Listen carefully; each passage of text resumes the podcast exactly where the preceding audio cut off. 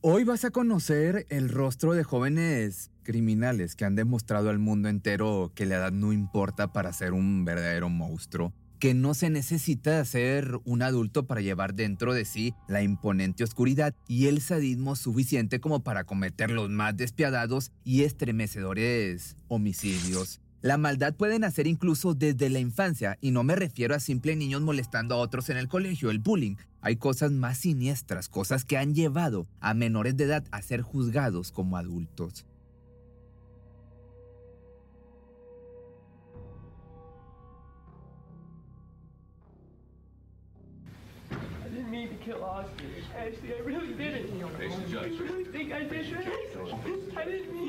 Su nombre es Dylan Shoemaker y forma parte de nuestra lista de jóvenes criminales más despiadados por haberle quitado la vida a su hijastro de tan solo 23 meses de edad, teniendo él 16 años al momento en que hizo esta atrocidad.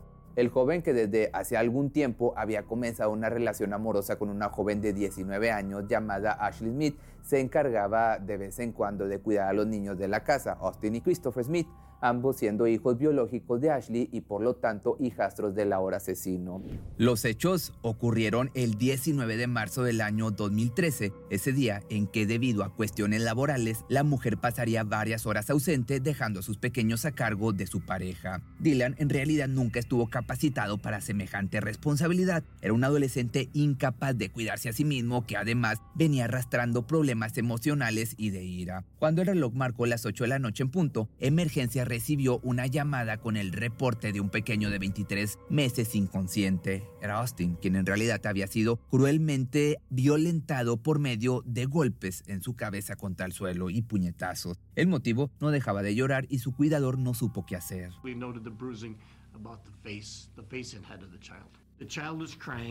but in fact, there's there's no explanation for why anyone would strike a child like that.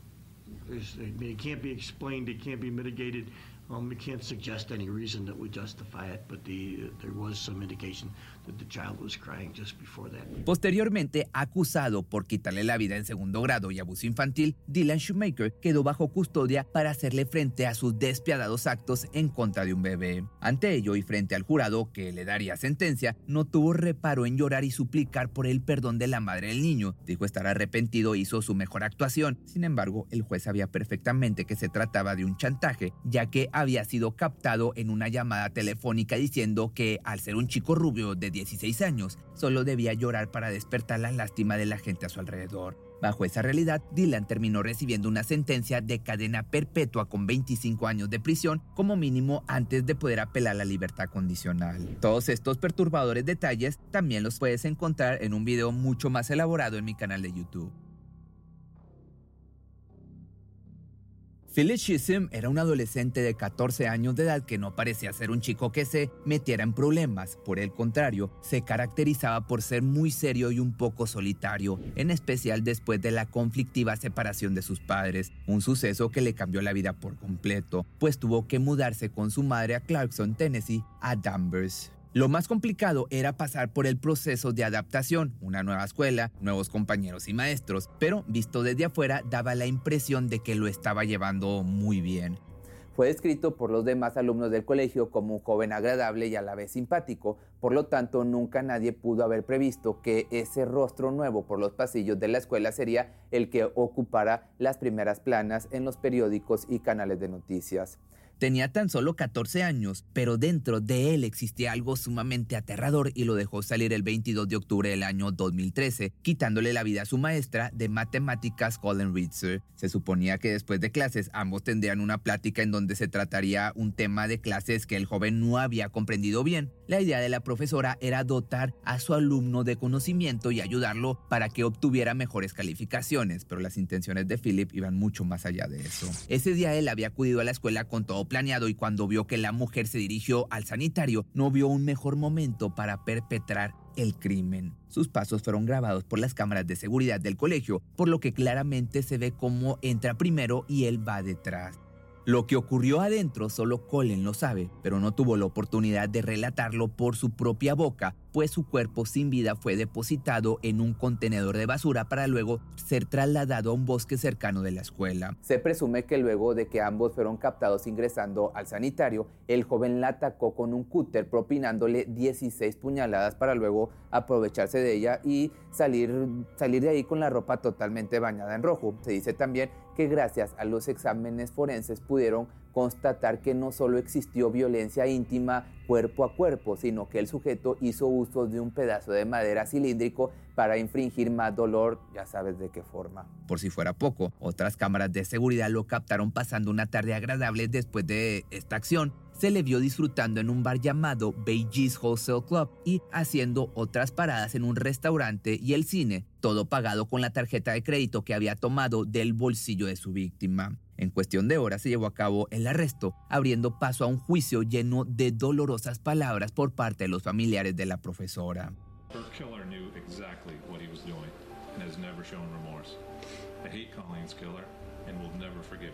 A mother's heartbreak. Today, the good must prevail over the evil. You need to remember that Colleen matters. Colleen Ritzer's grieving family and friends get the final word. She was making a difference in this world right up until the moment she was taken from us. Colleen did nothing to deserve this. She only wanted to help people. Nadie podía salvarlo de una sentencia de por vida y sin importar su edad, el adolescente recibió una condena de 40 años tras las rejas bajo los cargos de quitar una vida, de abuso y robo. Nunca nadie pudo descubrir en él una pizca de remordimiento, pues a lo largo del juicio solo se mostraba callado y serio, como si nada de lo que hubiera hecho le quitara el sueño o su tranquilidad. Si quieres saber más detalles de este video, también lo puedes encontrar en mi canal de YouTube.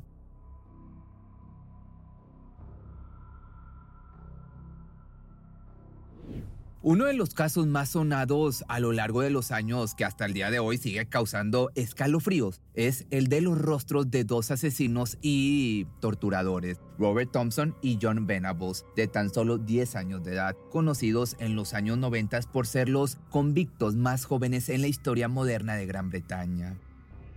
Los furgones traen a los asesinos del pequeño James. No se sabe nada de ellos, ni sus nombres, ni sus domicilios, ni tan siquiera si viven con sus padres. Solo que a sus 10 años han batido un dramático récord. Son los presuntos asesinos más jóvenes de este siglo.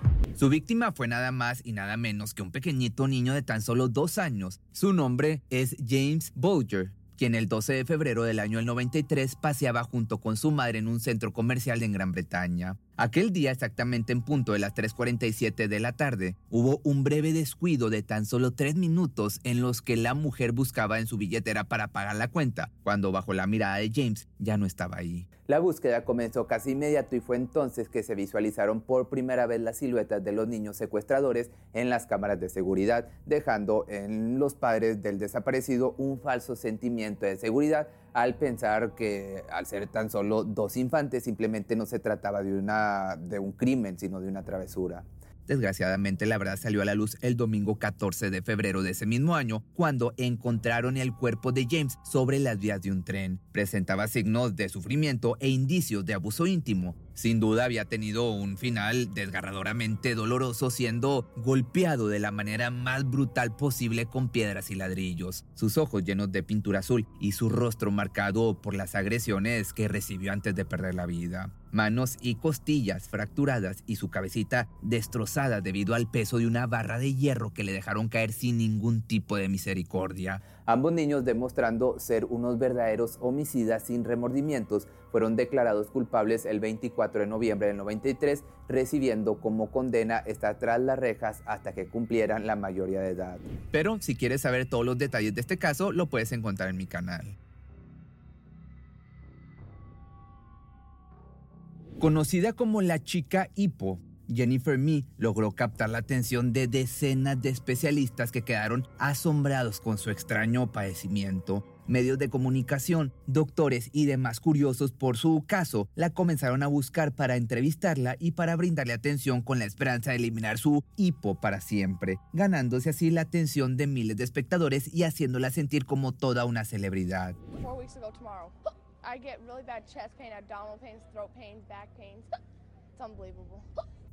Había vivido con ello desde su nacimiento el 28 de julio del 91.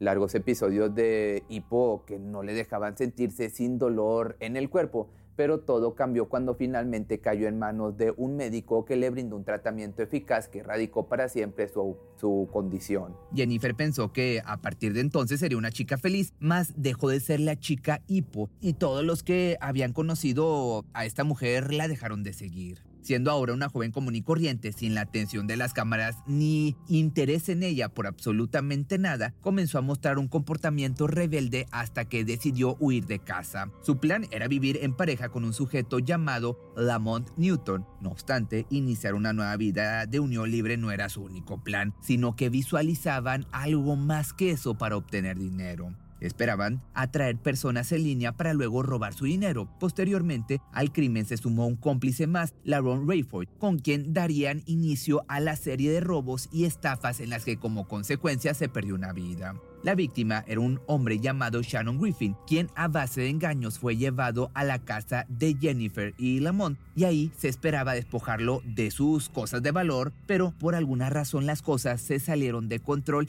y le dispararon cuatro veces. Como consecuencia de sus actos, los tres sujetos fueron sentenciados a cadena perpetua sin posibilidad de libertad condicional. Sin embargo, nunca se supo en realidad quién fue el que apretó el gatillo. Jennifer pasó de ser una chica que causaba bastante ternura debido a su padecimiento a ser una joven de 22 años sin escrúpulos, capaz de hacer cualquier cosa con tal de conseguir dinero fácil.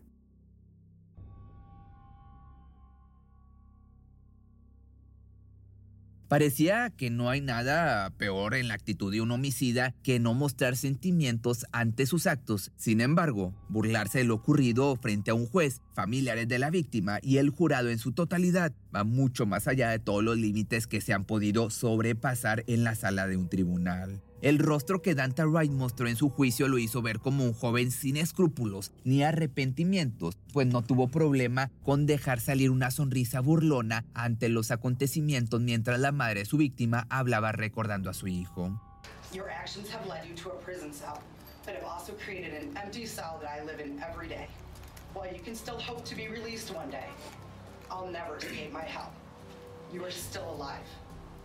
Jordan has no future. Si pones atención a los gestos de Danta, podrás darte cuenta de que ni siquiera se inmuta cuando dicen el nombre de Jordan frente a él, un joven al que le arrebató la vida. Todo ocurrió en el mes de octubre del año 2016 en Ann Arbor, Michigan, cuando el imputado y algunos cómplices más decidieron asaltar a un adolescente de nombre Jordan Lee, valiéndose de un arma de fuego y la seguridad de que la víctima no pondría resistencia. Mas las cosas se salieron de control y el joven terminó por recibir los disparos que le arrebataron la vida. En el juicio, que se llevó de forma separada en cuanto a todos los involucrados, Dante admitió haber sido él el que apretó el gatillo, por lo que gracias a su confesión fue acreedor a un acuerdo de culpabilidad no obstante, su actitud fue completamente reprobable por el juez que no pudo tolerar la forma tan irrespetuosa que trató a la familia de su víctima. Sin embargo, aún y con la explicación del abogado defensor, la actitud de Danta en realidad era más que evidente y no estaba arrepentido. Por eso, el acuerdo de culpabilidad se le negó y se abrió paso a un juicio en el que, como sentencia, recibió de 25 a 52 años de prisión. Conrad Schaffer, un joven de 15 años que recibió como regalo de cumpleaños un arma de fuego, decidió que la utilizaría para iniciar una cacería mortal en donde vidas humanas se perdieron. Él, junto con un grupo de amigos, también sumamente jóvenes, aterrorizaron un vecindario de Florida en Estados Unidos. Victoria Ríos, de 17, Juan Sebastián Muriel y David Damus, de 20, fueron los chicos que junto al cumpleañero salieron a quitarle la vida a personas como si estuvieran en una película de acción llevándose sus pertenencias y derramando sangre de la forma más despectiva posible. Sus víctimas, David Guerrero de 17 y Eric Rubnarir de 22, no tenían absolutamente ningún tipo de problema con los perpetradores. Los homicidios fueron sumamente fáciles de descifrar, pues bastó con un casquillo en la escena del crimen para que se pudiera rastrear el arma de donde se disparó. Conrad se declaró culpable y dirigió algunas palabras a las familias afectadas. I was 15 at the time. I'm really sorry for the things I've done. I know my apologies don't mean nothing to you. Change how you feel about me. Su castigo fue la cadena perpetua, teniendo que vivir para siempre con la culpa de haber arrebatado la vida de dos personas solo por una descarga de adrenalina.